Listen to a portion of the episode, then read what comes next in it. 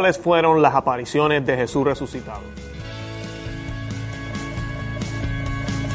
Bienvenidos a Conoce, Ama y Vive tu Fe. Este es el programa donde compartimos el Evangelio y profundizamos en las bellezas y riquezas de nuestra fe católica. Les habla de nuevo su amigo Luis Román y quisiera recordarles que no podemos amar lo que no conocemos y que solo vivimos lo que amamos. Hoy vamos a estar hablando de las distintas apariciones de nuestro Señor Jesucristo después de resucitado. Hoy voy a estar hablando de 14 de ellas, lo cual me parece muy, muy interesante. Estas 14 son todas basadas en las Sagradas Escrituras. Eh, algunas también son basadas en la tradición, pero todo es basado en las Escrituras y en lo que la Santa Iglesia, los apóstoles nos enseñaron desde el principio. Eh, son 14 eh, como ustedes saben, nosotros los católicos rezamos el Via Cruce, ¿verdad? Y son 14 estaciones también, así que me parece muy, muy bonito, muy elegante verlo de esta manera. Vamos a estar viendo cada una de las apariciones que aparecen en las Sagradas Escrituras y qué significan ellas para nosotros. Eh, además de eso, pues basado en lo, en lo, poquito que sé, los estudios que he tomado en apologética, eh, filosofía, teología católica y pensamiento tomístico, voy a estar dándole un poquito de mi opinión y cositas que he escuchado y sé sobre, sobre cada texto. Eh, están invitados a dejar comentarios, están invitados a dejarme saber si se me, se me faltó algo, eh, pero eso es lo que vamos a estar haciendo en el día de hoy. Eh, también quisiera, antes de comenzar, invitarlos a que se suscriban a este canal hay una campanita, dele a esa campanita y va a recibir eh, las notificaciones cada vez que coloquemos un video aquí en YouTube. Así que suscríbanse al canal. También los que nos escuchan por el podcast, en iTunes, Spotify, eh, Google, en cualquiera de estas aplicaciones, por favor suscríbase también a la misma. Así también va a poder recibir eh, las notificaciones de cada audio y pues va a poder mantenerse al tanto de todo lo que estamos posteando. Los invito a que se suscriban a ambos medios. Hay, tenemos más de 70 audios, audios en nuestro podcast, así que ustedes que nos acaban de descubrir en YouTube, los invito a que vayan allá para que puedan ir hasta el primero y escuchar todos los programas que hemos grabado. Eh, los últimos, no tengo el número, pero me imagino son como unos 7 o 8 que hemos grabado ya en YouTube. Eh, pues los que nos escuchan en el podcast y quieren verme la carota, pues pueden suscribirse ahí y nos pueden ver de ese, de ese modo. Eh, también estamos en las diferentes medios sociales, eh, en Instagram, Facebook, Twitter, todos ellos pueden irse y suscribirse. Ahí nos pueden dejar los comentarios y preguntas que tengan. También tenemos una página web o un blog que se llama conoceama Ahí colocamos artículos todos los días eh, sobre la fe católica, los sacramentos, eh, la Biblia, explicaciones sobre tipo, tipología, eh, todo eso para que siga aprendiendo, ¿verdad? Y podamos fortalecernos en la fe. No hay nada peor que nos hagan una pregunta de lo que creemos y no sepamos ni qué decir. así que los invito a que vayan a todos esos recursos y además de eso les estoy regalando un libro que se llama Maná de Aliento para el Cristiano. El enlace está aquí debajo en las notas del podcast o video Denle clic ahí, coloque su nombre e email. Yo le voy a estar mandando una copia PDF de mi libro, Maná de Aliento para el Cristiano, con mucho cariño para que podamos seguir edificando y podamos seguir glorificando el nombre del Señor. Bueno, comenzamos. Las apariciones de nuestro Señor Jesucristo después de resucitado. Debemos recordar varias cosas. Primero, la Biblia tiene respuesta para todo. La Biblia tiene respuesta para todo, pero no todo está en la Biblia. Déjame repetir eso de nuevo. La Biblia tiene respuesta para todo, pero no todo está en la Biblia. Eh, y eso es sumamente importante. ¿A qué me refiero? Bueno, por ejemplo, San José, el papá eh, putativo de Jesucristo, ¿verdad? el padre adoptivo de Jesucristo, esposo de María, eh, murió, porque no está en las escrituras. No sale en ningún lado cuándo murió San José o cómo murió. pero sabemos que murió, es sentido común, así que no todo está en la Biblia. Una que es clásica, que me gusta mencionar, en el mundo de la apologética lo utilizamos mucho, eh, es la Santísima Trinidad. Yo les hago el reto, coja su Biblia hoy y vaya y búsqueme dónde dice eh, Santísima Trinidad o la palabra Trinidad en las Sagradas Escrituras. En ningún lado. Es una palabra católica que fue establecida en uno de los primeros concilios de la Iglesia Católica en los primeros siglos y ha sido aceptada por todos los eh, cristianos del mundo porque la idea de la Trinidad está en las Sagradas Escrituras, ¿ok? Está ahí del Padre, Hijo y Espíritu Santo. Eh, así que hay, y así hay más ejemplos que les puedo dar sobre, sobre cómo hay respuesta para todo en la Biblia, pero no todo está en la Biblia. Inclusive la misma Biblia dice eso. San Juan en su Evangelio eh, dice que todo lo que ha sido escrito ha sido escrito para que podamos creer en, el, en Cristo, ¿verdad? Que, que murió y vivió y resucitó, pero que hubieron otras cosas que pasaron, hubieron más cosas que sucedieron que no fueron escritas en los libros. Así que hay mucho más. Y ahí es donde entra, ¿verdad?, la tradición, ahí donde entran los libros apócrifos y otros libros que hay, que no fueron incluidos en la Biblia por, por otras razones. Eh, brevemente le quisiera decir las, las, características o los requisitos. El canon de la Biblia establecía que para que fuera incluido en el Nuevo Testamento, los libros, cuando la iglesia se reunió en el tercer siglo, ya para el cuarto, y decide eh, compaginar la Biblia como la conocemos hoy. ¿Por qué? Porque habían libros que contenían errores y habían libros que tal vez no eran muy cercanos a Cristo. Ellos eh, pusieron el canon. Canon significa medida. Y el canon de la Biblia establece, los libros tenían que ser del primer siglo, todos los que hay en el Nuevo Testamento lo son. Tenían que ser un autor apostólico, todos lo son, excepto Marcos y Lucas. Y Marcos y Lucas, Marcos era secretario de San Pedro y Lucas era secretario, trabajaba con Pablo. Eh, tenían que ser eh, apostólicos, como dije ya. Eh, tercero, tenían que ser ortodoxos, libros que no contra, contra, eh, contragireran, se verá, llevaran la contraria, disculpen, a cualquier cosa que la iglesia estuviera enseñando. Y último, tenían que tener circulación. Circulación significa que por lo menos las grandes iglesias y las comunidades que habían sido establecidas por Pablo y Pedro, que fueran, que se conocieran. tenían que tener las cuatro, no solo una, o sea, no, no porque fue del primer siglo ya le iban a incluir, no. Sí, del primer siglo, pero era apostólico. O mira, este es apostólico, pero no es del primer siglo. O sea que todos los libros, los cuatro evangelios, las cartas de San Pablo, el Apocalipsis, las cartas de Juan, todos estos libros que hay, Santiago, todos los que hay en el Nuevo Testamento, pasaron por esa, esas reglas eh, para asegurarse a la iglesia de que realmente estábamos leyendo lo que más, lo, lo que realmente importaba, lo que realmente importaba. Así que eh, no todo está en la Biblia, pero en la Biblia hay respuesta para todo. La primera aparición del Señor, y esto es sentido común, por eso es que te estaba diciendo esto, fue a su Santísima Madre. Esta no está en la Biblia, no está documentada, pero por favor, ¿en qué cabeza cabe que Jesucristo se va a, resucitar y no se va a parecer a su, Santísima Madre? No, no, no, va a tomarse la molestia de decir, Madre, aquí estoy.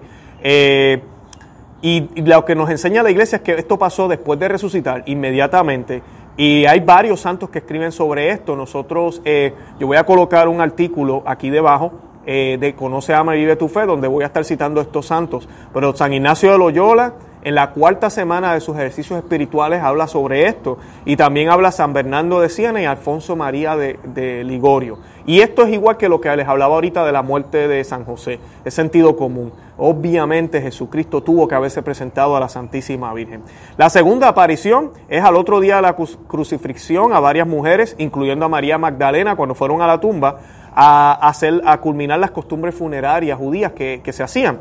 Eh, María Magdalena, después de que sucede esto, que ella va y no ve en el cuerpo, va a buscar a Pedro y Juan, eh, que salen corriendo para allá. Y, esta, y este evento es muy es uno de mis favoritos también porque vemos a Pedro y Juan. Eh, no estoy seguro si Pedro era el más viejo de los apóstoles, pero sí era el que había el que fue escogido por Cristo para ser la cabeza de la iglesia, ¿verdad? En él, en Jesucristo le dijo, en ti voy a fundar mi iglesia, la iglesia de Jesús, no la iglesia de Pedro. Eh, ¿Y qué sucede? Juan y Pedro van corriendo y Juan iba adelante. Yo me imagino la escena, Juan corriendo bien rápido, Juan era el más joven de todos los, de los doce apóstoles. Eh, y Juan iba corriendo y cuando Juan se da cuenta que va a llegar primero a la tumba, baja velocidad y deja que Pedro entre primero. Ahí vemos un poco de respeto, de, de, coro de parte de Juan. Y dice la Sagrada Escritura que cuando ellos vieron la tumba vacía, fue suficiente y creyeron, solo con ver la tumba vacía. Pero mucha gente se cuestiona, oye, no le creyeron a María Magdalena. Esto es una reacción muy humana, es normal. A mí, si a mí tú me dices, este, fulano se murió y mañana me dices, este, no está en la tumba, yo, ¿qué qué? ¿Dónde? ¿Cómo? Yo quiero ir a ver. Eh, es una reacción muy humana. No es que no le hayan creído a María y mucho menos que hayan tenido que, eh, que no creían en la resurrección. Entonces tenían que ver, es, es, todo lo contrario. Si ellos creían en la resurrección, pero, pero no tenían ni idea cómo iba a suceder. Y ya esto empieza a darles un poco de, pues de, de, de, lo que, de, de, la información que ellos necesitaban, que luego pues tú y yo sabemos la historia y se nos hace bien fácil creer en la resurrección. Eh, algo, algo importante también es el hecho de que esta lectura para los que eh, siempre se ponen a hablar mal de la resurrección, para los ateos, para los que no son cristianos, no los cristianos aunque no sean católicos, que atacan a la resurrección, una de las cosas que ellos dicen es que los apóstoles y los discípulos no sabían dónde estuvo sepultado Cristo.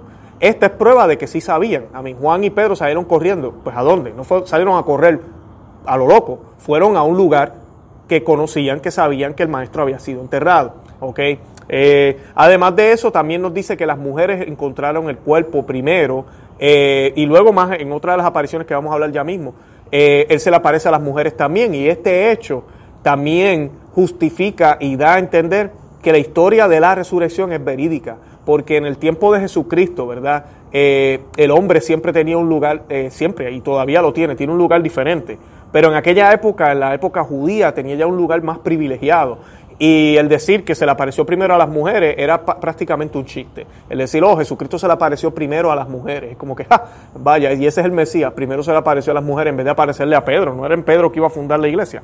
Así que eh, todo eso certifica y ayuda a, lo que los cristianos comenzaron a predicar luego.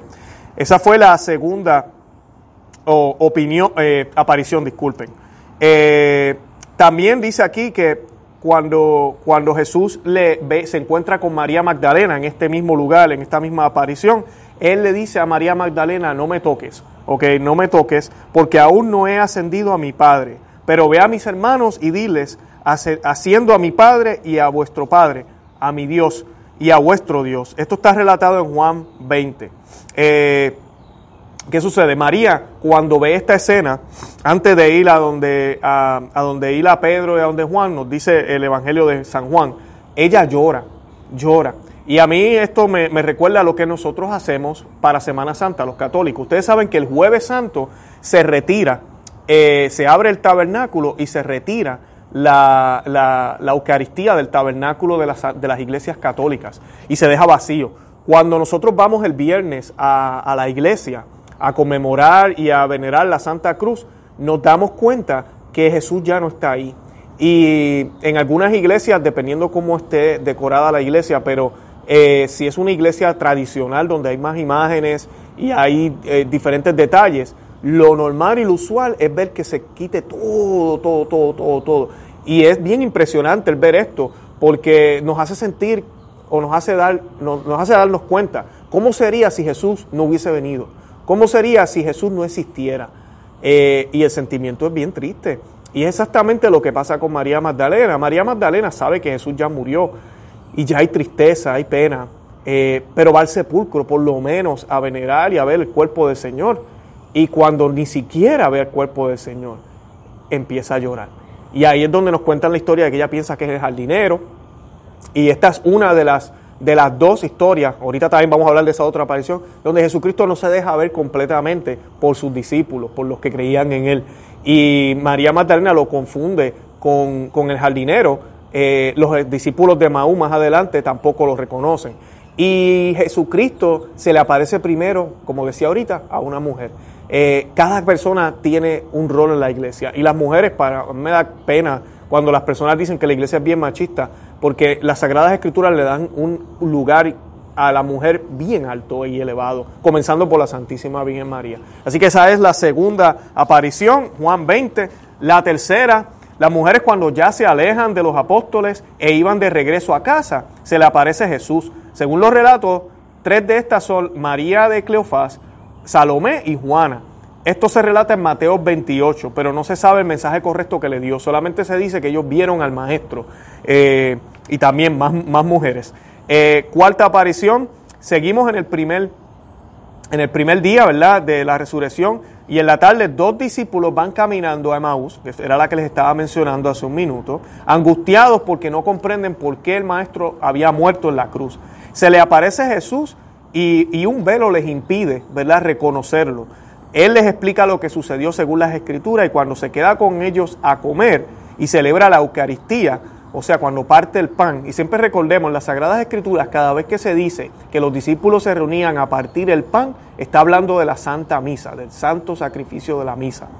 Eh, cuando Él parte el pan, cuando hace la fracción del pan, ellos reconocen al Señor. Esto se relata en Lucas 24, y aparece solamente el nombre de uno de los discípulos que es Cleofás. Y muchos de los teólogos nos dicen que el otro discípulo, ¿verdad? La idea es que nosotros coloquemos nuestro nombre, pero también pudo haber sido la esposa de Cleofás, ¿verdad? Eh, o pudo haber sido San Lucas, porque San Lucas es el único que relata esta historia. Tal vez pudo haber sido San Lucas quien andaba con Cleofás y Jesucristo se les presentó de esa manera. Y es una historia muy hermosa porque nos recuerda a nosotros cómo en la vida Cristo siempre ha estado al lado de nosotros y nosotros no entendemos los eventos que han sucedido en nuestra vida. Cómo a veces las cosas cuando parece que fueron malas, y tal vez lo fueron, a mí no estoy diciendo que no lo fueron, pero la providencia de Dios utiliza todo, lo malo y lo bueno, para ayudarnos y llevarnos a estar cerca de Él si abrimos los ojos y nos damos cuenta. Y no hay mejor manera de abrir los ojos y darnos cuenta de que el Señor está con nosotros que al partir el pan. Por eso los católicos celebramos la Santa Misa para conmemorar el sacrificio del Señor. Pero en la Santa Misa, ¿qué hacemos? Leemos tres lecturas bíblicas, sí, hermano, bíblicas, para poder entender las escrituras. Y comenzamos a sentir ese fuego que los discípulos de Maús también sentían mientras escuchaban cómo Jesucristo les decía qué significaban las sagradas escrituras y qué era lo que decían sobre él. Y eso los lleva entonces a querer más, a escuchar más. Entonces ya estamos listos para profesar nuestra fe y decir yo creo, yo creo. Y ahí entonces estamos en comunión con el Señor y lo recibimos en alimento, las especies de pan y vino como Él lo estableció el jueves santo. Y así podemos reconocerlo. Y luego estos discípulos que hacen, ellos regresan a donde los doce y le van a decir, hey, Jesucristo ha resucitado, ha resucitado. Y eso es lo que estamos llamados a hacer, no nos podemos quedar con el regalo para nosotros. Y es exactamente lo que ellos hacen. Esa fue la cuarta. La quinta es, eh, disculpen, esa fue la quinta. La quinta aparición, la de los discípulos de Maú. La sexta, inmediatamente después de que los discípulos de Maú ven a Cristo, Jesús se le aparece a los apóstoles reunidos con los dos, con los dos discípulos de Maús. Y esto es importante porque hay una cronología aquí. Vemos cómo los discípulos de Maús regresan a donde los apóstoles y ahí inmediatamente es que aparece Cristo, justo después que ellos le dicen, hey, el maestro ha resucitado. Y cuando Cristo se le aparece en el cenáculo, Tomás, eh, el incrédulo Tomás, eh, Santo Tomás, no estaba. Y él se le aparece y le enseña las marcas, los discípulos se ponen extremadamente contentos. Y debemos ver aquí una cosa, y es que el, Señor, ahora que es resucitado, eh, al igual que hizo cuando nació de la Santísima Virgen, Él no, no causa ningún tipo de impacto en el mundo natural, en términos material, en el término como objeto. Él traspasa paredes, traspasa puertas. El, el cenáculo, los apóstoles, los apóstoles estaban encerrados por miedo. Y Jesucristo aparece entre, en medio de ellos y le dice, shalom, shalom, la paz esté con ustedes, porque Él es la paz, ¿verdad? Él es la paz. Yo quiero estar con ustedes, básicamente es lo que Él les dice. Y es algo muy bonito porque aquí, en este capítulo 20 de, de San Juan, el Señor eh, más adelante sopla el Espíritu sobre ellos y establece el sacramento de la confesión o de la reconciliación y les dice a quienes les perdonen los pecados les quedan perdonados, a quienes se los retengan les quedan retenidos. Le dio ese poder a ellos. ¿Para qué? Para que tú y yo podamos tener todavía las herramientas aquí en el mundo natural, ¿verdad? A través de un sacerdote, que no es el sacerdocio de sacerdote, sino es el sacerdocio de Cristo extendido en la persona de Cristo, ¿verdad?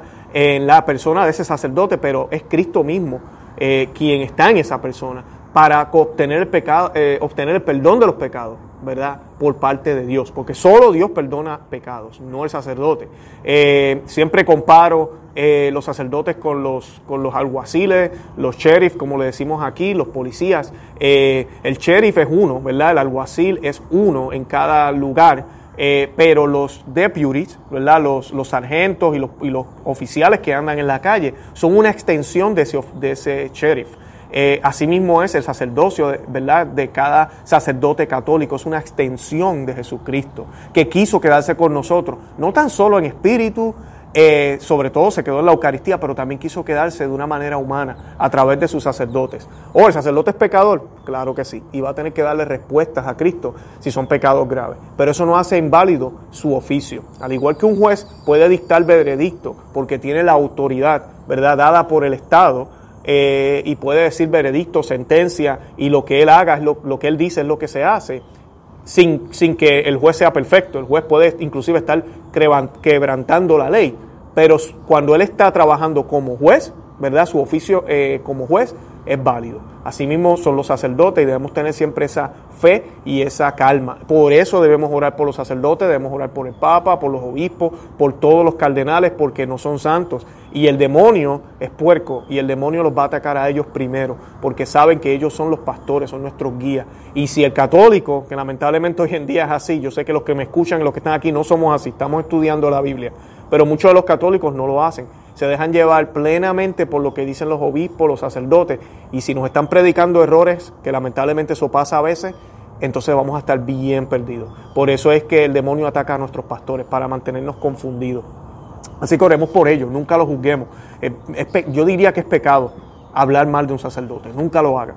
Eh, así que esa es la sexta aparición, se le aparece a ellos en el cenáculo. Y algo importante es que el cenáculo simboliza la iglesia, ¿ok?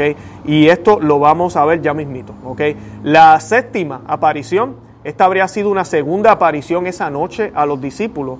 No hay consenso entre los estudiosos, entre los teólogos, eh, de que haya habido esta segunda aparición o no haya sido continuación de la primera, de la que mencionamos ahorita en el relato de Juan 20.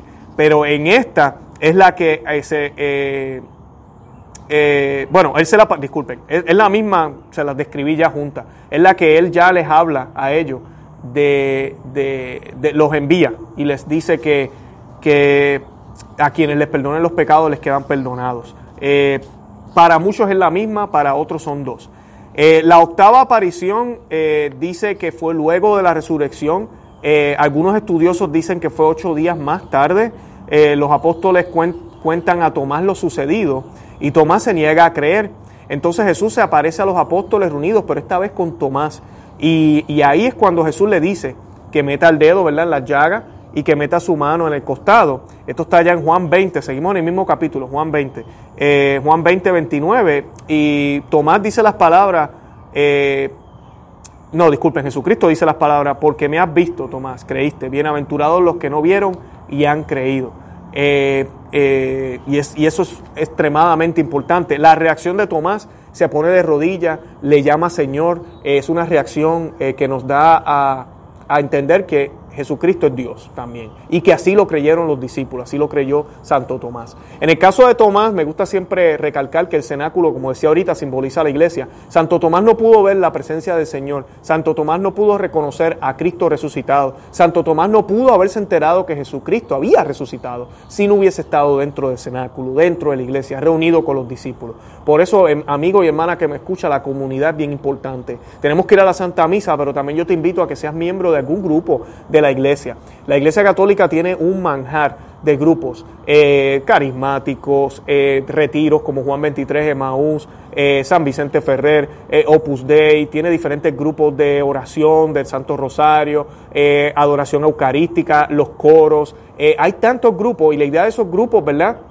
Algunos de ellos son para estudiar, para aprender, hay clases de Biblia, eh, hay diferentes grupos, mantente calientito, eh, comparte con ellos, aprende, escucha, eh, busca ¿verdad? medios como este, como Conoce, Ama y Vive tu Fe, para seguir aprendiendo, porque en comunidad es que vemos al Señor, no, no es solo como algunos piensan. No es yo con Jesús y nadie más se tiene que enterar, no es en comunidad.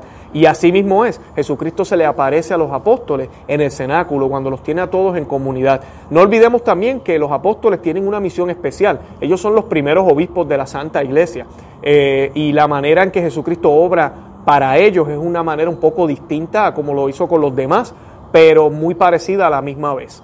Eh, la novena aparición en esta sucede, eh, Jesucristo, ¿verdad? Le da instrucciones a los apóstoles para que regresen a Galilea, donde los va a continuar viendo. Entonces viajan cerca una semana hacia el norte. La aparición sucede en una escena que muestra a los apóstoles que han ido a pescar, pero no están los doce. Jesús los llama desde la orilla del mar de Galilea y Pedro inmediatamente los reconoce. En Juan 21 se nombra a Pedro, Tomás, Nataniel, Santiago el mayor y Juan. Otros dos no mencionados. Allí Jesús come pescado con ellos, mostrando que no es un fantasma, sino que es una persona de carne y hueso con necesidades humanas y comunes. Eh, la décima aparición, ¿ok? Eh, esa fue ya a los 500, ¿ok? Eh, y la, dice lo, siguiente, y a mí me parece muy bien esta aparición, ¿verdad? No sabemos mucho de esta aparición, pero aparentemente fue en una montaña de Galilea y no conocemos exactamente lo que ocurrió allí. Pero San Pablo la relata en, los, en la primera de Corintios capítulo 15 y nos dice que 500 personas vieron a Jesucristo a la misma vez. Eh, en otro podcast que grabamos yo citaba a un psicólogo muy famoso, que ahora no recuerdo el nombre, voy a colocar el, el nombre, el episodio en, en, las notas de este podcast, pero este psicólogo y cualquier psicólogo debería, creo yo que debe estar de acuerdo con él, que dice que nosotros no podemos tener la misma alucinación, múltiples personas. Pueden alucinar algo parecido, pero no exactamente lo mismo.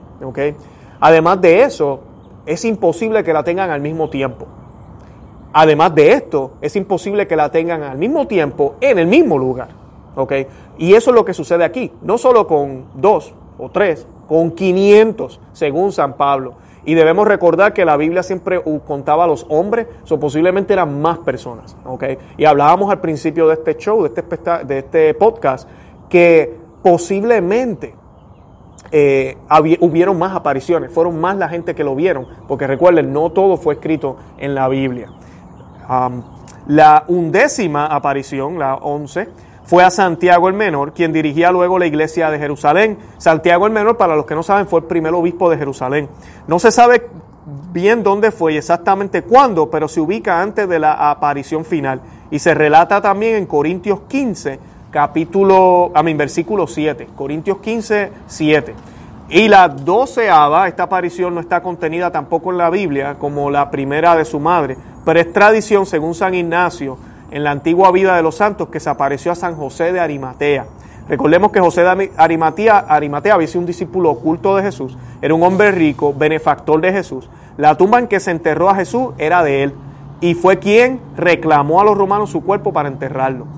La, la 13 eh, fue durante los 40 días, Jesús se le apareció a los apóstoles muchas veces, como relata Hechos, el libro de Hechos de los Apóstoles, capítulo 1. Y en este periodo Mateo 28 y Marcos 16 hablan de una aparición que se dio en la cima de la montaña en Galilea. Marcos dice que estaban recostados en la mesa. En este relato habla que Jesús se quedó con ellos, pero también de que les estaba dando instrucciones continuas, aunque las apariciones y discursos concretos no se registran. Jesús les dice que no se vayan de Jerusalén y que esperen la promesa del Padre. Y concretamente en Hechos, se dice concretamente en Hechos 1.5, dice, Juan bautizó con agua, pero ustedes serán bautizados en el Espíritu dentro de pocos días. Sabemos de qué está hablando, ¿verdad que sí? Estamos hablando de Pentecostés, la promesa que hizo el Padre al su pueblo y que Jesucristo le está recordando a los apóstoles. Y la última, la 14, esta es la aparición final en la que Jesús llevó a los discípulos cerca de Betania. Allí les dio instrucciones finales y dijo que debían esperar en Jerusalén al Espíritu Santo. Este relato está en Lucas 24 y Hechos 1. Y estando en el monte de los olivos, en el preciso momento de su ascensión, Lucas relata, y los llevó hasta Betania y alzando sus manos los bendijo. Y sucedió que mientras los bendecía, se apartó de ellos y fue llevado al cielo. Así que esas son las cuatro, eh, a mí las catorce apariciones de nuestro Señor Jesucristo eh, después de resucitado. Eh, y como podemos ver, Jesucristo ya después de resucitado, como haría cualquier líder, ¿verdad? Se dedicó a, dejar todo establecido, dejar todo bien. la fe de los discípulos empezó a crecer grandemente. Todos sabemos que la gran mayoría de ellos murieron mártires, sufrieron por su fe ninguno ganó millones y nadie haría esto por algo que no es cierto, por algo que es falso. Así que podemos ver en el testimonio de los discípulos, en el testimonio de los primeros cristianos durante los primeros tres, cuatro siglos, que fue donde sufrieron, ¿verdad? Fue la iglesia perseguida arduamente por Niro y los demás emperadores. Sabemos que, que Cristo resucitó. Además, en tu vida y en la mía, no sé ustedes, pero yo cuando me levanto en las mañanas, cuando me acuesto a dormir, veo a mi familia, eh, veo el cambio que el Señor ha hecho en mí. No, no soy perfecto, no soy santo, pero cuando uno mira para atrás y uno ve cómo uno era, cuando uno ve otros compañeros en la iglesia, personas que eran alcohólicos, abusadores, eh, personas adictas, eh, personas que tenían matrimonios rotos, y ver cómo el Señor ha sanado todo eso, porque no hay otra explicación, sería imposible humanamente sanar todo eso, de verdad que uno dice, Jesucristo ha resucitado. Así que espero que ¿verdad? Estemos preparándonos para Pentecostés, para recibir el Espíritu Santo, que nos mantengamos en gracia, recen el rosario todos los días, manténganse en confesadito, vayan a la misa todos los domingos y si pueden en la semana también y manténganse siempre cerquita de nosotros aquí en Conoce, Ama y Vive tu Fe. Visiten nuestro blog conoce, ama y vive tu fe.com. Búsquenos en Facebook, en Instagram y Twitter y en YouTube. Conoce, ama y vive tu fe. Denos like, me gusta, suscríbanse. Mientras más ustedes nos, den ese esa suscripción o nos den ese me gusta o compartan el video, compartan el audio, compartan el artículo, en mejor posición nos colocamos en Google y en otras aplicaciones que las personas utilizan para buscar información sobre la fe cristiana. Los amo en el amor de Cristo, gracias por acompañarme, ustedes no saben cuánto disfruto hacer esto y nada, Santa María, ora pro nobis.